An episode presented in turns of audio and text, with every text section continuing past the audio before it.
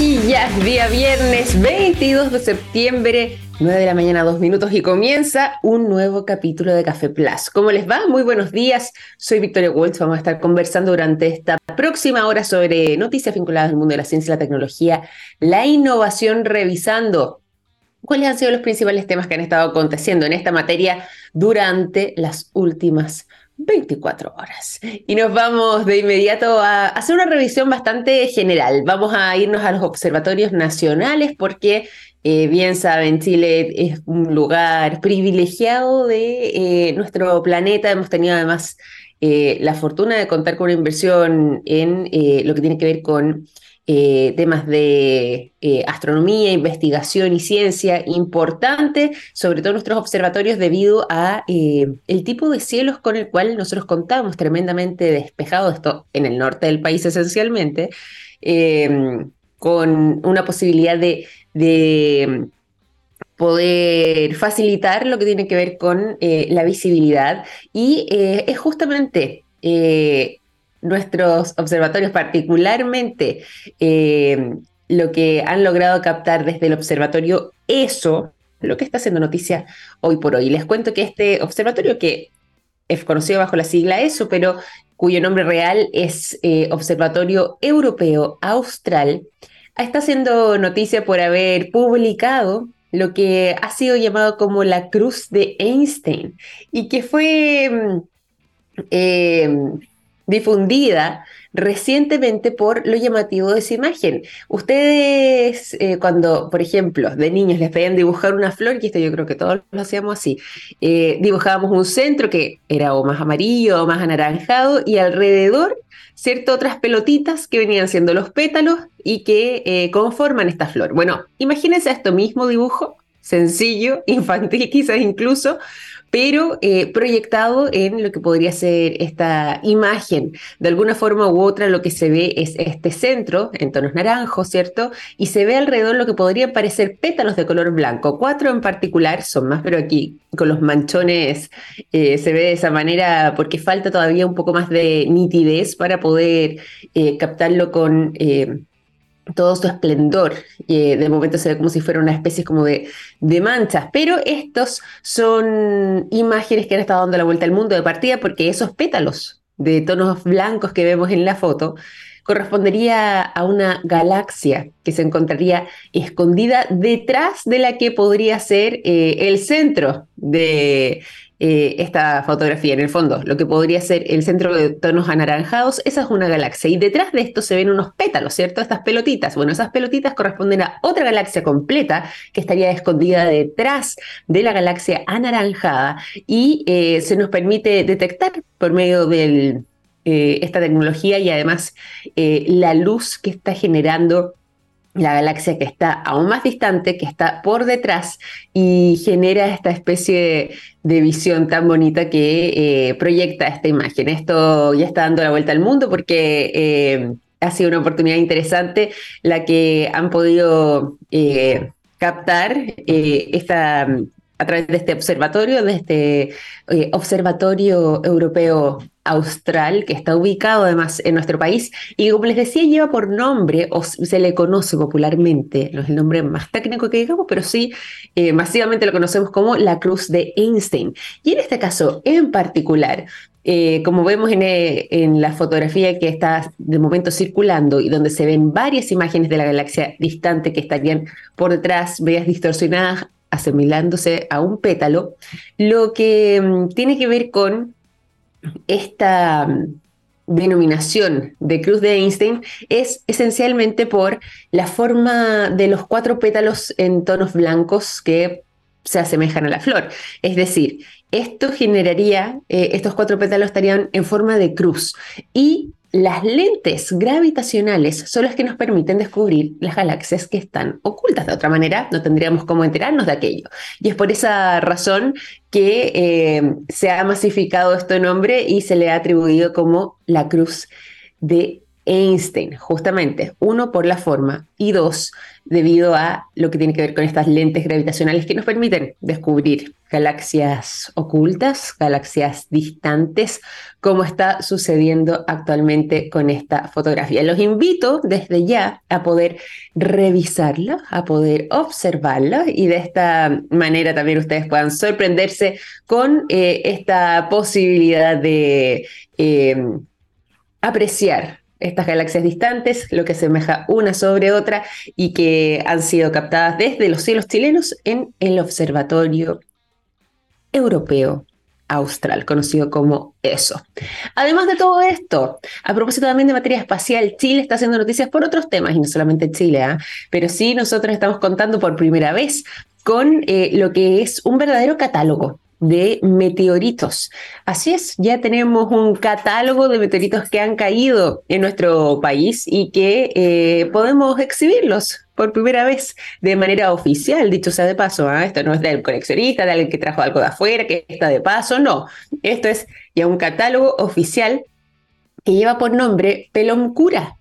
Pelom cura significa cura. Saben ustedes seguramente más de alguno que eh, es una palabra en mapudungún que significa piedra. Pelom, ¿conocen ustedes la, denominación? Bueno, se atribuye a luz. Pelom cura es piedra luz y ese es el nombre con el que eh, se está dando a conocer esta verdadera colección, este catálogo más bien, de 30 ejemplares de meteorito que está... Mm, eh, ofreciendo, porque quienes están detrás de esta cabeza, de la cabeza, digo, de esta idea, es la Universidad Austral de Chile. Así que ellos están ofreciendo esta posibilidad para eh, poder eh, desarrollar este trabajo y que lo podamos conocer. Este catálogo con 30 meteoritos cuya certificación, además dicho sea de paso, porque no es como que yo llegue y diga, no, si esta piedra es de un meteorito y esto corresponde. No, pues por supuesto que no. Tiene que haber un trabajo importante detrás. Y en el caso de toda esta muestra se ha hecho esta certificación por medio del Meteorological Society, que es justamente eh, la instancia o más bien organización internacional que promueve lo que tiene que ver con la investigación y además con la educación en eh, este tipo de temas y también en las ciencias planetarias.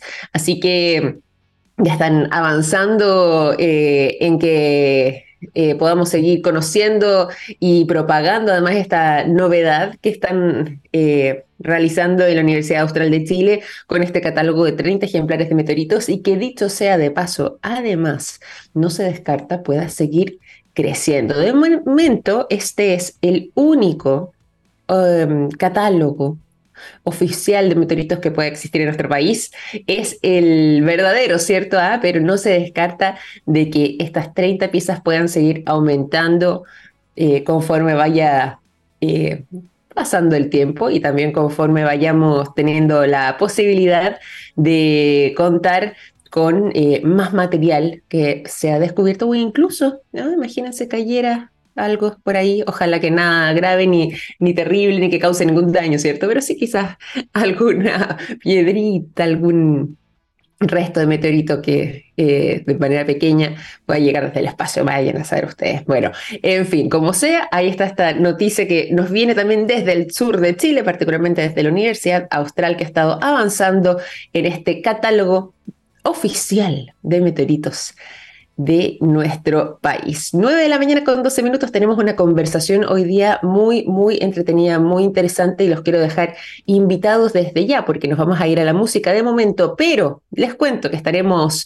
hablando sobre matemáticas y sobre todo la manera en la que la matemática puede contribuir a salvar vidas. ¿De qué forma? Bueno, ¿cómo es que las matemáticas pueden contribuir a optimizar y mejorar el sistema de ambulancias. Bueno, todo eso y más se lo contamos al regreso la conversación que tendremos junto al investigador del Instituto de Sistemas Complejos de Ingeniería ICI de la Universidad de Chile, Cristian Cortés, que estará con nosotros. Antes, eso sí, el sonito de Fito Páez se toma eh, Café Plus y los dejo con la canción La Rueda Mágica.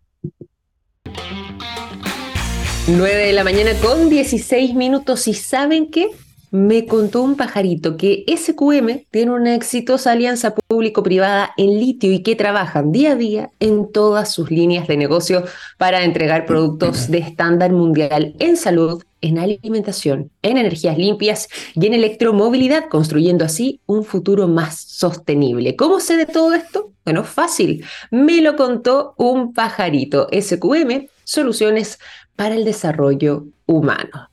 Les habíamos contado antes de irnos a la música que hoy tenemos un programa muy interesante porque vamos a estar abordando la manera en la que la matemática puede contribuir, bueno, sabemos, en todos los aspectos de nuestra vida, ¿cierto? Pero particularmente en este caso, a lo que tiene que ver con una mejora eh, importante dentro de lo que es el sistema de ambulancia y eh, de qué manera se puede esto aplicar. Queremos conocer un poco más y para eso le vamos a estar haciendo todas estas preguntas al investigador del Instituto de Sistemas Complejos de Ingeniería ICI, académico además de la Universidad de Chile. Hoy está junto a nosotros Cristian Cortés. ¿Cómo estás, Cristian? Muy buenos días. Bienvenido a Café Plus. Hola, muy buenos días. Muchas gracias por la invitación.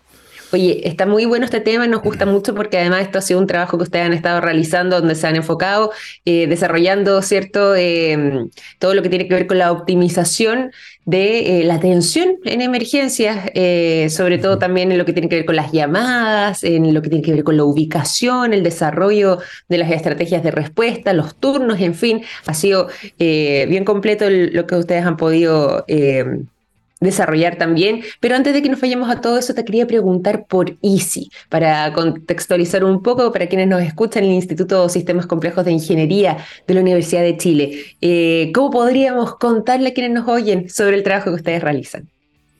Ya, mira, yo te cuento, este es un instituto que nosotros ya hemos formado hace mucho tiempo y que, bueno, financia, originalmente era un proyecto basal, después financió con ICITA, ahora ANID, que es la nueva eh, agencia que financia eh, instituciones de investigación y que hacen investigación aplicada. Y somos un centro no solamente de la Universidad de Chile, también hay académicos de la Universidad Católica y de otras universidades en varios ámbitos. Claro, y lo que hacemos básicamente exactamente es... Eh, hacer optimización, que en el fondo de aplicar matemática y, e ingeniería eh, de alto nivel para mejorar en el fondo los problemas prácticos de, las personas. Y eso se vio reflejado en, el trabajo que hizo el ICI eh, para, el, para la pandemia, donde se, mm. hicieron varias políticas respecto del, manejo del COVID, se salvaron muchas vidas por ese lado y, y de hecho el ICI ganó un premio muy importante a nivel internacional, el premio Edelman, que es un premio eh, de los más importantes del mundo en el tema de la investigación de operaciones. Así que por esta, por toda esta, esta, esta política que se hizo para mejorar eh, todos los temas de gestión de la pandemia. Claro, claro, exactamente, exactamente, exactamente. Oye, bueno, eh, en alguna oportunidad también nos han estado acompañando con otros temas, por supuesto, desde ICI, desde el Instituto de Sistemas Complejos de Ingeniería, han estado aquí presentes en el programa, pero mm, eh, de todas maneras queríamos conocer también un poco más eh, respecto a lo que han estado trabajando durante el último periodo y es a raíz de eso que yo te quería preguntar también por este trabajo donde tú has estado además liderando equipo junto también a Vladimir Exactamente, exactamente. Respecto a em, cómo es que eh, se puede eh, optimizar lo que mencionábamos antes, el sistema eh, de ambulancias y en este caso además mm. desarrollando lo que es un, un, estudio, digo, estadístico, geográfico, analizando distintos factores para poder mejorar la red de ambulancias. ¿Cómo es que surge esta iniciativa y cómo es que la fueron desarrollando? Bueno, esto, es una iniciativa que surgió de un proyecto, ah, esto fue antes de la pandemia, partimos. Perfecto. Trabajando con una, con una mutual de seguridad muy importante, la H, ¿ya? que además tienen una demanda de accidentes que es muy distinta a la a la, a la, demanda normal que tiene un tipo de accidente normal que ocurre en la casa, ocurre, sino porque estos son accidentes del trabajo. Laboral, exactamente. Entonces, eh, son accidentes laborales, entonces ocurren en, en, lugares específicos y ocurren en tiempos distintos y tienen un comportamiento que es diferente y por lo tanto la gestión que se tiene que hacer con las ambulancias para hacer los rescates, especialmente en la etapa prehospitalaria, que es la más importante, o sea, llegar a tiempo para poder estabilizar a un paciente cuando es grave es eh, es súper relevante en términos de la esperanza de vida que tiene ese paciente después en el futuro. Mm. Eh, por lo tanto, es muy importante ser, responder a tiempo y llegar eh, lo antes posible. Entonces ellos estaban preocupados por su gestión de su ambulancia, tenían algunos problemas de localización, que se mandaban ambulancias en lugares que, no eran adecuados, después aparecía un incidente grave en un lugar donde no habían ambulancias disponibles en ese momento y eso evidentemente atrasaba la, la atención. Y además ellos tienen, hay, hay, hay muchas condiciones diferentes a accidentes normales que tienen que ver con la forma de operar, con las condiciones que tienen, con las restricciones eh, del problema. Entonces, el problema, porque el, tema de la localización de ambulancia es una, cosa que no es nueva, sino que ha sido estudiada en todo el mundo mucho tiempo. Pero para este tipo de, de, demanda de accidente al trabajo es una cosa bastante nueva y, nosotros mm. fuimos como precursores empezar a, a, ingeniarnos para hacer un modelo, modelos adecuados. Eh, Básicamente son modelos de localización, que se refiere a dónde, dónde pongo la ambulancia cuando empieza el día, y después como de relocalización, si cuando termina una atención, ¿qué hago con esa ambulancia? ¿La, mando al mismo centro donde estaba originalmente o decido mandarlo a otra parte porque hay una zona que está descubierta? Es el tipo de cosas que uno mm. hace mirando la información histórica de la demanda, mirando lo que está ocurriendo y, trata de, ahí lo que, lo que hacemos nosotros es desarrollar lo que llamamos un modelo de optimización, que en el fondo es un modelo matemático, que, de optimización se refiere que trato de optimizar en el sentido de usar los recursos de la mejor forma posible. todo eso lo escribe en ecuaciones, de todo lo que estamos conversando y la forma de formular, uno al final lo lleva a un modelo matemático y lo trata de resolver para las condiciones eh, de ellos en particular y para los problemas en particular. Es una de las cosas que ha hecho el ICI siempre, es tratar de encontrar problemas prácticos y, tratar de buscarle dónde tiene su interés práctico para el problema particular que estamos resolviendo, para el caso de, en este caso, ambulancias, caso de, de energías renovables, por ejemplo, han trabajado mucho en, en el último tiempo y, y, uno ahí busca la mejor solución o, la, un conjunto de soluciones que después además hay que llevarla, lo que conversábamos antes, hay que llevarla a la realidad. O sea, después pues. uno encuentra un modelo. Lógicamente, del dicho al hecho. Eh, ahí la eh. gente, sí, porque uno tiene que pensar, por ejemplo, aquí en el tema de, de los, los, despachadores de ambulancia, ellos trabajan con su lógica diferente, entonces llegar a cambiarles la operación, a generar un sistema nuevo es todo un, tema que hay que resolver de la mejor manera. La gente a veces se siente que los sistemas, siente que los sistemas automáticos van a reemplazar al ser humano, lo cual no es cierto, sino que lo ayudan a tomar mejores decisiones, decisiones más ilustradas. Eh, y en eso hemos estado trabajando, en el fondo, en tratar de buscar la mejor forma de gestionar la localización de las ambulancias, cosa que ha sido bastante exitosa. Construimos un, para no tener que operar, además que durante la pandemia el, ¿cómo se llama? La, operación de la H cambió totalmente. Ya no, no eran accidentes al trabajo, sino que eran, todo se destinó a recursos COVID. Entonces cambiaron completamente su forma de operar y ahora volvieron a la forma de operar antigua.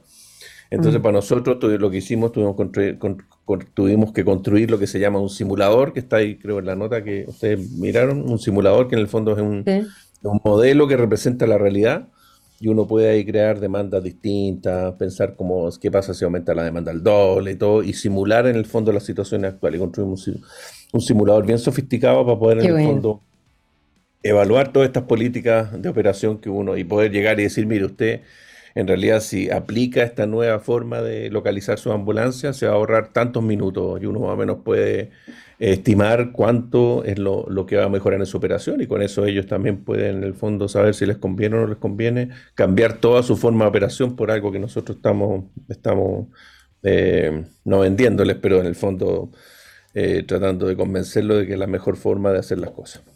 Totalmente. Y dentro de eso, dentro de lo que ha sido también ese trabajo, tengo entendido que se han estado centrando en la región metropolitana. Eh, la idea es, comenzar a aplicarlo eh, directamente eh, aquí inicialmente y después proyectarlo a lo largo del país. Sí, sí, inicialmente también porque la región metropolitana tiene mejor información respecto a los tiempos de viaje, información más confiable respecto a un montón de cosas, pero eso no significa que estos sistemas solamente se van a ocupar acá, sino que estamos partiendo por la región metropolitana Además que en términos de incidentes son como 15.000 eventos creo que de rescate al año que tiene la H en Santiago solamente, lo cual es harto y un porcentaje de ellos son muy, muy graves.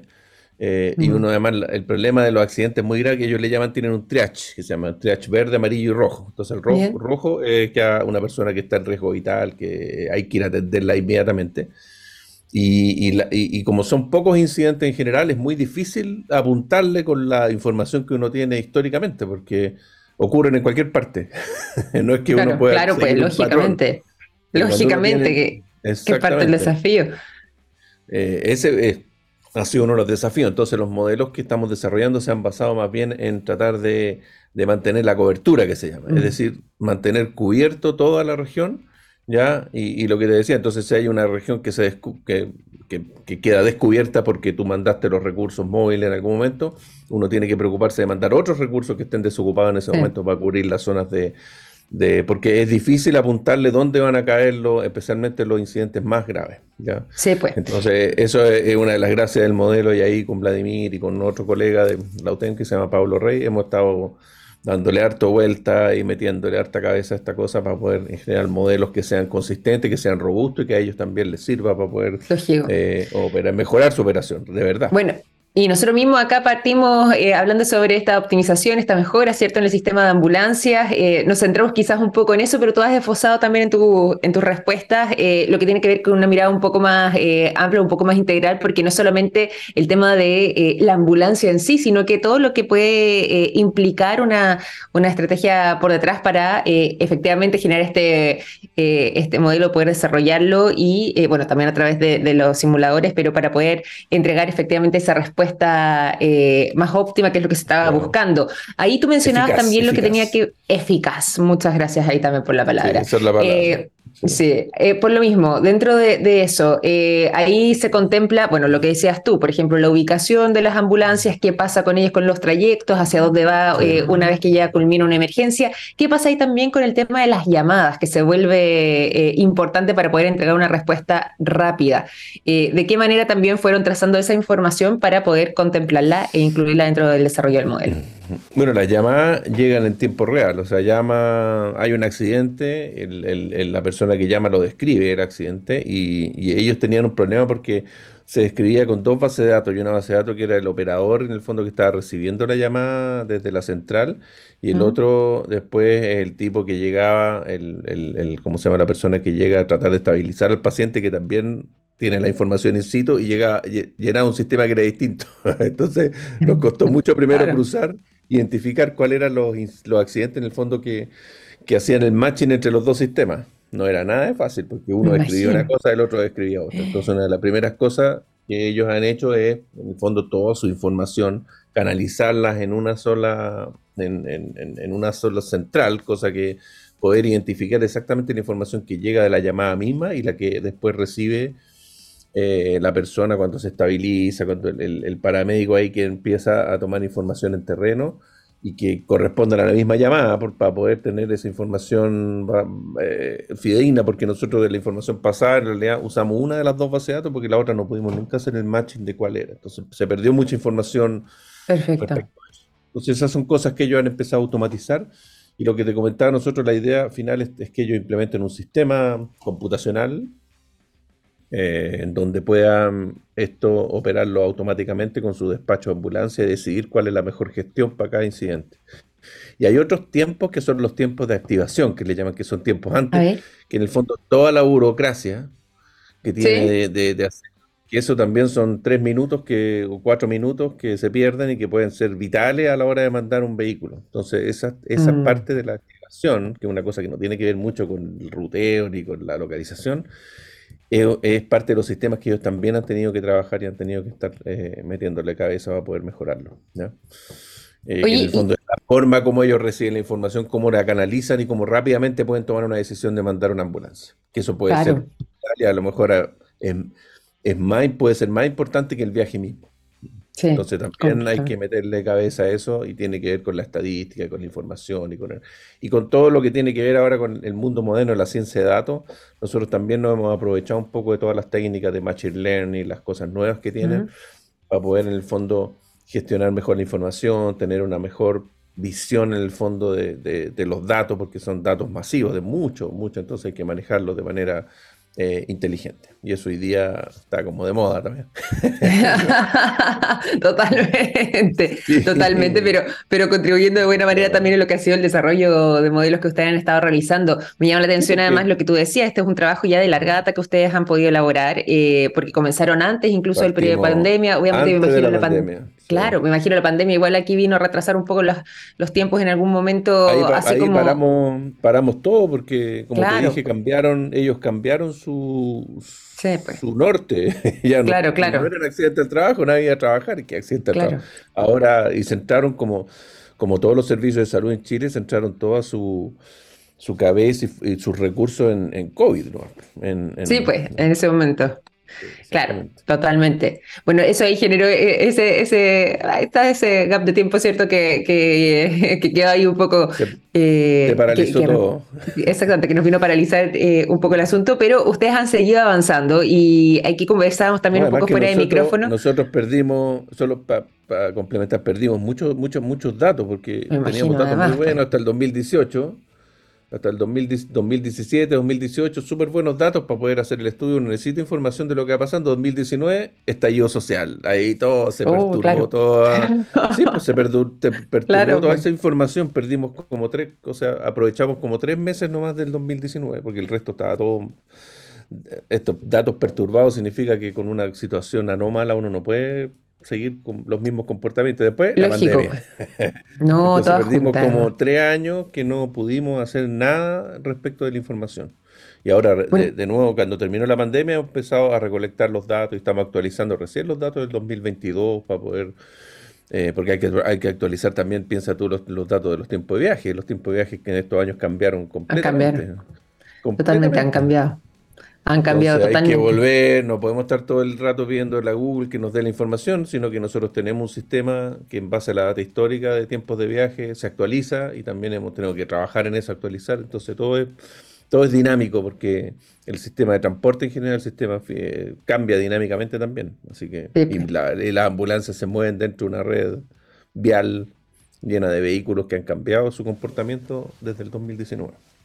Bueno, y eso era lo que te quería preguntar justamente, porque eh, ha sido un trabajo de larga data, ¿cierto? Eh, bueno, además con todos estos cambios y todo esto imprevistos, ¿qué es lo que sigue por delante? Ustedes ya eh, se han centrado en lo que es el desarrollo de modelos, tú nos hablabas también de lo que podía tener que ver con una implementación, no sé si es que están los plazos para, para aquello o de qué manera van a continuar. Nosotros estamos estamos postulando como Elicia un financiamiento que se llama de suceso. Yo no, sé exactamente, pero un financiamiento como que entregan todas las mutuales. Ah, se entrega como una central de mutuales a las distintas mutuales para hacer proyectos de investigación o proyectos aplicados. Entonces, con la, con la H, porque es H en el fondo el, el, que provee el servicio de, de, la logística en el fondo de la ambulancia.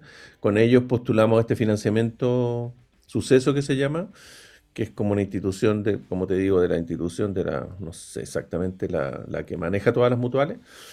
Eh, y si obtenemos el financiamiento, ellos nos van a ayudar a, a, financiar eh, la implementación del sistema completo de todos los modelos en el fondo implementado. Y, y respecto al, al, al, a lo que hemos hecho, eh, durante ellos financiaron una primera etapa, después el ICI financió una, una, segunda etapa y ahora estamos postulando en conjunto a esta tercera etapa, que sería como la implementación final de toda la herramienta en el sistema de ellos. Así que si salen los recursos, seguimos adelante. Exactamente. a seguir avanzando. si, no, si no, salen también, tenemos que ver la otra, otra manera de hacerlo. Pero tú me preguntaste cuál es el futuro. Yo creo que tenemos hartas probabilidades de poder ganarnos ese financiamiento suceso para hacer la implementación, porque el proyecto está súper bien enfocado y además que bien claro como el norte de lo que uno quiere, quiere hacer. Sí, hay un objetivo muy bien trazado, pero además con una aplicación que, es sumamente necesaria y sumamente relevante como eh, el servicio que presta finalmente las ambulancias. Estamos hablando acá de, la vida eh, de una persona y el además que llegar, si tú te ahorras dos minutos, eh, podéis salvar una vida perfectamente. Totalmente. un ahorro de dos minutos, llegar dos minutos antes en un accidente grave, grave, gravísimo. Sí, pues. Eh, marcar una diferencia. Hay, estudios que marcan, claro, la diferencia en la sobrevida que llegan esas personas, porque incluso no solo, no solo es que, es que es que no se mueran, sino que, queden después, porque hay gente que queda mal y queda después vegetar o qué sé yo, con problemas. Entonces, es, claro, es que la sobrevida queda en hallar. Entonces, si uno llega antes, puede salvarlo, incluso dejarlo sin secuela. Bueno, depende de la gravedad también del incidente, pero, pero la idea es llegar a estabilizar. Entonces, la atención prehospitalaria tiene una, una relevancia súper grande, en, especialmente en los temas del trabajo. Y nosotros ahora estamos estudiando el tema también, tratar de identificar los puntos de demanda que son más peligrosos, pero eso requiere mucha más información. Porque hay lugares, por ejemplo, que están centrados, no sé, la gente que trabaja ahí con los containers, por ejemplo, La, probabilidad de, accidente, de tener un accidente de trabajo grave es mayor que si alguien trabaja en una oficina. Pero eso es como la, parte que estamos tratando ahora de, de, meterle cabeza también, de identificar puntos en los cuales podría haber más riesgo de tener accidente y después validarlo con datos reales. Eh, que es como la siguiente etapa también, pero es como pensando en voz alta un poco de para lado que deberíamos seguir. Pero para eso, para identificar esos patrones, como son tan pocos los accidentes muy graves, uno necesita muchos datos. Y, lo que hablábamos mm. recién, tenemos tres años que perdimos de datos. Claro, Entonces, una laguna nos falta tiempo como para poder recopilar datos que nos permitan mirar mejor estos patrones de peligrosidad y qué sé yo, que es como el otro camino que, deberíamos seguir en la investigación también. Bueno, pero aún así yo también considero que, posiblemente esto ya eh, tenga buenos resultados, sobre todo lo que tiene que ver con el financiamiento, para que sigan avanzando, porque eh, es realmente un tema necesario, ¿cierto?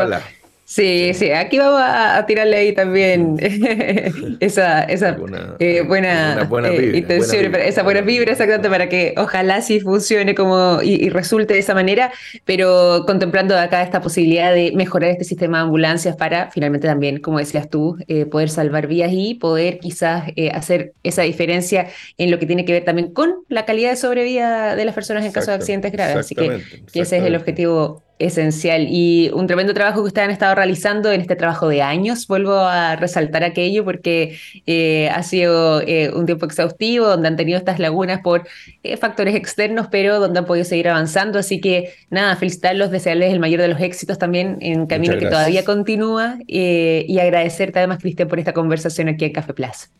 Sí, muchas gracias por la invitación. Eh, quería nomás decir que, uno piensa en la ciencia está más involucrada, en la, los científicos estamos mucho más involucrados en la vida diaria de las personas de lo que la gente piensa. Eh, al final, muchas de las cosas que funcionan en el mundo funcionan porque hay gente atrás que está ahí eh, metiéndole cabeza y haciendo que, los sistemas funcionen mejor.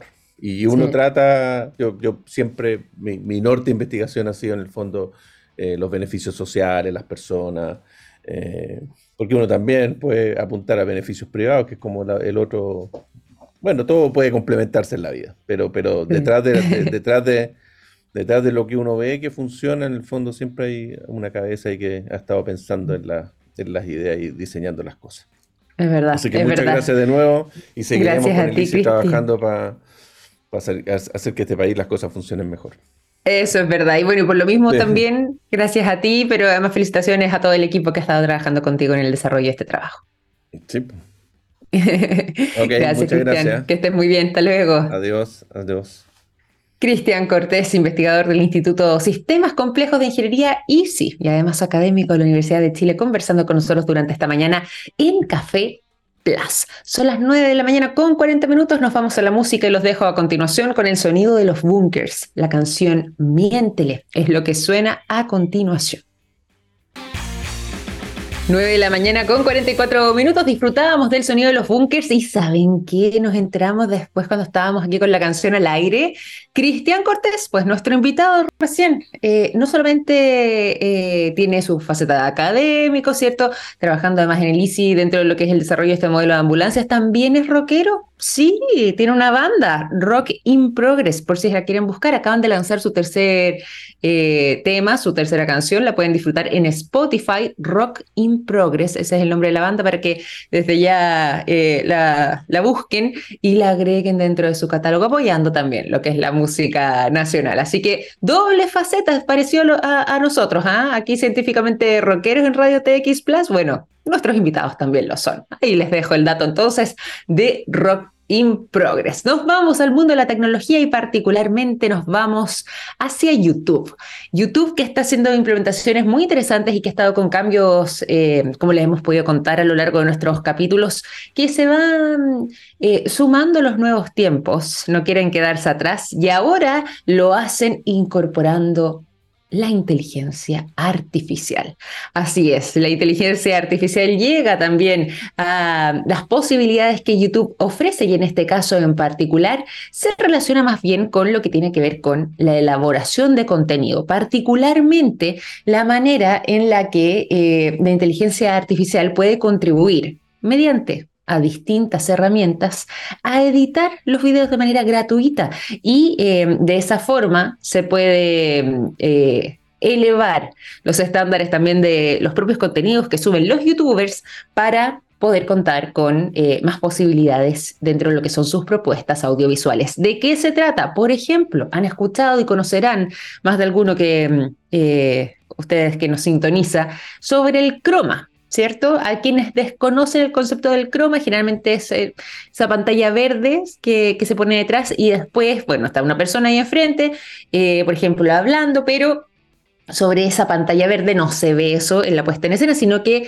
eh, se sobrepone una imagen que va eh, cubriendo, ¿cierto? Lo que es esa área verde, por decirlo de alguna manera. Bueno, ese es el croma y eso es parte de una tecnología que si bien está disponible desde hace mucho tiempo, ahora se incorpora como una de las herramientas de edición gratuitas que ofrece YouTube. Así es, y por supuesto también con la posibilidad de hacerlo de este modo muy moderno, no teniendo necesariamente eh, un croma en sí mismo, no teniendo el telón verde eh, de fondo, sino que haciéndolo directamente con eh, esta posibilidad de herramienta de edición gratuita que ofrece YouTube. Por lo mismo, ese ha sido uno de los cambios más celebrados que se han incorporado, así como también otros pequeños detalles que serán parte de estas nuevas herramientas. La mm, herramienta Dream Screen ha sido otra de las que se ha estado tomando. Eh, literalmente eh, la pauta durante este, estas últimas horas debido a las nuevas innovaciones de YouTube y que daría cuenta de la manera en la que las instrucciones con las que los usuarios van marcando eh, en un texto pueden ir generando un fondo para sobre todo lo que son los videos cortos de YouTube, los shorts, ¿cierto? Esos que duran un minuto como máximo,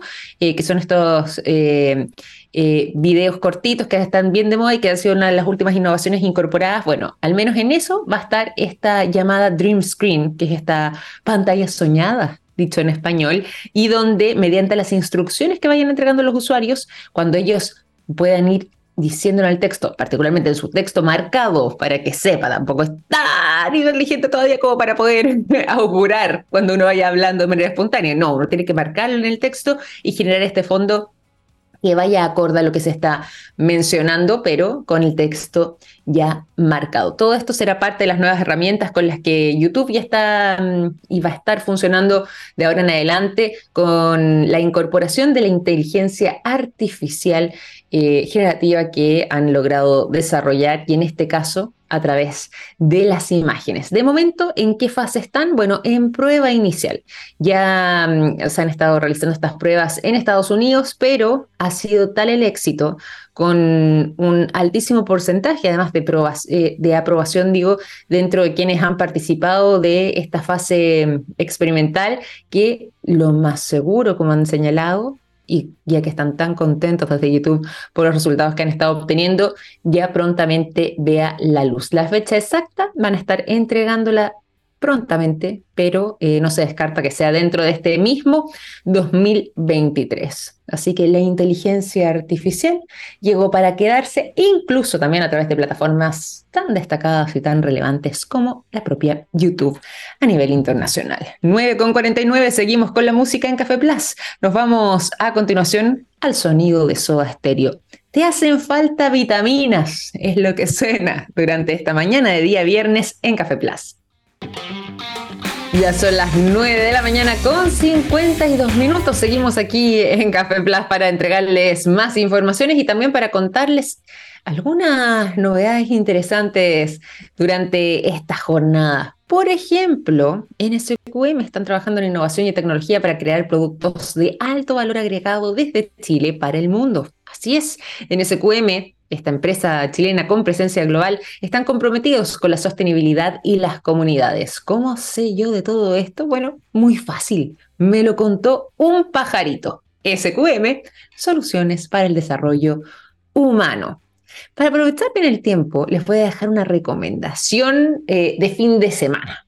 Hay un tema que eh, se ha vuelto un exitazo ya de ventas y lo que fue también en la preventa, para qué decir, que eh, les quiero proponer. Acaba de salir la más reciente biografía sobre Elon Musk. Si bien es una biografía, es una biografía mm, eh, sumamente autorizada, me refiero, no es una autobiografía, pero es tan autorizada que el mismo Elon Musk no tuvo participación en lo que fue su redacción, pero sí él incitó al periodista eh, y destacado autor estadounidense Walter Isaacson a acompañarlo durante años, al menos dos años, ser prácticamente su sombra para poder él desarrollar esta biografía.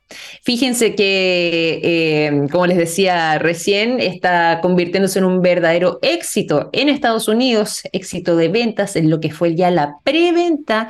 También eh, tuvieron eh, la oportunidad de estar dentro de los títulos más atractivos por los lectores en ese país y esta biografía en particular cuenta la historia de Elon Musk desde su infancia y se centra mucho en lo que fue su infancia para desarrollar su personalidad y su carácter y cómo es que ha estado avanzando desde esa etapa tan esencial del desarrollo para convertirse en el hombre que hoy es. Es una de las biografías más esperadas, dicen eh, algunos medios de comunicación de los últimos tiempos. Eh, además que, como decíamos antes, no es de cualquier eh, autor, es nada más y nada menos que el gran Walter Isaacson, quien está detrás de la redacción de esta biografía. Él fue además redactor en jefe de la revista Time, pero también ha sacado interesantes biografías en el pasado sobre personajes tan relevantes como el propio eh, Steve Jobs. Recordarán ustedes y seguramente quizás leyeron esa biografía de Steve Jobs donde aparece con eh, este Beatle de color negro, ¿cierto? Él eh, afirmándose el mentón con una de las manos, mirando directo hacia la cámara con una mirada fija, ¿cierto? Y esa portada en tonos blanco y negro, bueno, el autor de aquello, de esa biografía en particular, Walter Isaacson, para quienes no lo sabían, seguramente a más de alguno de ustedes les sonaba ya eh, este nombre porque se publicó ese trabajo ya en el año 2011, pero también ha estado detrás de la elaboración de... Eh, otras eh, biografías importantes sobre hombres vinculados al mundo de la ciencia, como el propio Leonardo da Vinci, Albert Einstein, Benjamin Franklin, en fin, ¿dónde pueden encontrar este libro, eh, en lo que ha sido ya esta, durante estos días, será su lanzamiento oficial, bueno, en Amazon, en Amazon y también en Amazon estará disponible en versión, em, bueno, online, ¿cierto? Van a poder ver incluso, no solamente pedirlo como libro físico, pueden tener la posibilidad de leerlo de manera digital o bien en su audiolibro. Yo soy muy buena para los audiolibros. Cuando me, muevo de una ciudad a otra, entre Santiago y Concón, me gusta el audiolibro para, para acompañar el viaje, fíjense. Pero, por supuesto, mucho más agradable poder leerlo en papel. Más allá de eso, está esa posibilidad. Eh, Amazon será el gran distribuidor, al menos durante este primer periodo, y eh, ha sido, además, como decíamos, un éxito de super preventas. Sí, hay muchas personas que ya se estaban anotando desde antes para que en cuanto ya este libro esté 100% disponible puedan adquirirlo y conocer más sobre la biografía de Elon Musk. Algunos detalles interesantes, como les decía, se centra mucho en su infancia. Se conoce algo que, bueno, si bien ya el propio eh, Elon Musk había reconocido en alguna oportunidad, pero eh, no sabíamos cuál era el nivel de eh, relevancia dentro de lo que habían sido sus primeros años. Él menciona que fue víctima de bullying y que eso también lo ayudó mucho para poder finalmente, con el paso del tiempo, después de haberlo trabajado, por supuesto, poder eh, fortalecerse lo suficiente como para poder incluso eh, hacer frente a otros embates que ha tenido a lo largo de su vida. Habla mucho sobre su verdadera obsesión por eh, llevar a seres humanos a Marte, por explorar el planeta rojo, cómo es que fue generándose además ese interés dentro de su vida. Es un aspecto que se aborda de manera muy interesante y bueno, también parte de su vida amorosa, su día a día, qué opinan sus cercanos, qué opinan sus detractores. Y también algunas polémicas recientes, por ejemplo, la que conversábamos hace algunos momentos atrás, hace algunos capítulos más bien atrás en Café Plus respecto a eh, su rol dentro de la operación militar ucraniana eh, frente a lo que ha estado sucediendo con Rusia y particularmente de la operación militar de Ucrania también en Crimea. Todo eso y más será parte entonces, y es parte ya de esta biografía de Elon Musk, así que ahí les dejo también recomendaciones para el fin de semana, para que estén atentos a lo que tiene que ver con el lanzamiento y para que eh, podamos después comentar, ¿cierto? ¿Qué les parecieron estas 688 páginas lanzadas ya hace algunas horas atrás en Estados Unidos y que este fin de semana promete que sigan eh, aumentando de manera exponencial en ventas. Así que pueden hacer sus compras desde Amazon. 9.58, vamos finalizando este capítulo de Café Plus. Les agradezco a todos ustedes por su sintonía durante esta semana corta que tuvimos, pero el lunes ya volvemos de lleno para estar acompañándolos eh, en nuestro programa. Ahora sigan en sintonía que eh, tenemos la mejor programación a través de la transmisión de Radio TX Plus. Un gran abrazo, que estén muy bien, cuídense mucho. Chao, chao.